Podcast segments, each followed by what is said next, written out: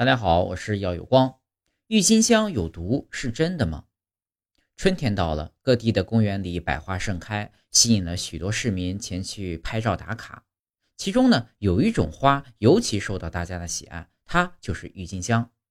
然而，有网友有网友却好奇，郁金香不是有毒吗？靠这么近去拍照，是不是不太安全？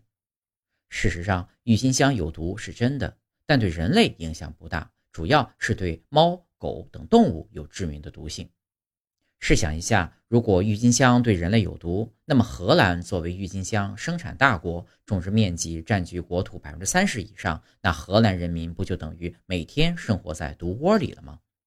其实，郁金香的毒素主要来源于其球茎里的生物碱，如郁金香苷 A、郁金香金香苷 B 等等。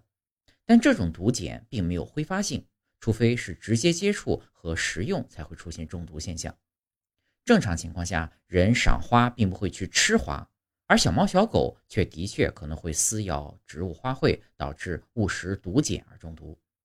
因此，只要不长时间与郁金香接触，尤其是有破损的郁金香，就不会中毒。但是如果家中有小孩或者宠物，就需要格外注意，建议还是不要在家培养郁金香。难保哪一天小朋友和小动物们好奇心膨胀，就误食了这些毒花。总而言之，郁金香对人体有害是假的，郁金香很美是真的。如果你也喜欢郁金香，那就趁着这个花潮花期多多去欣赏欣赏吧。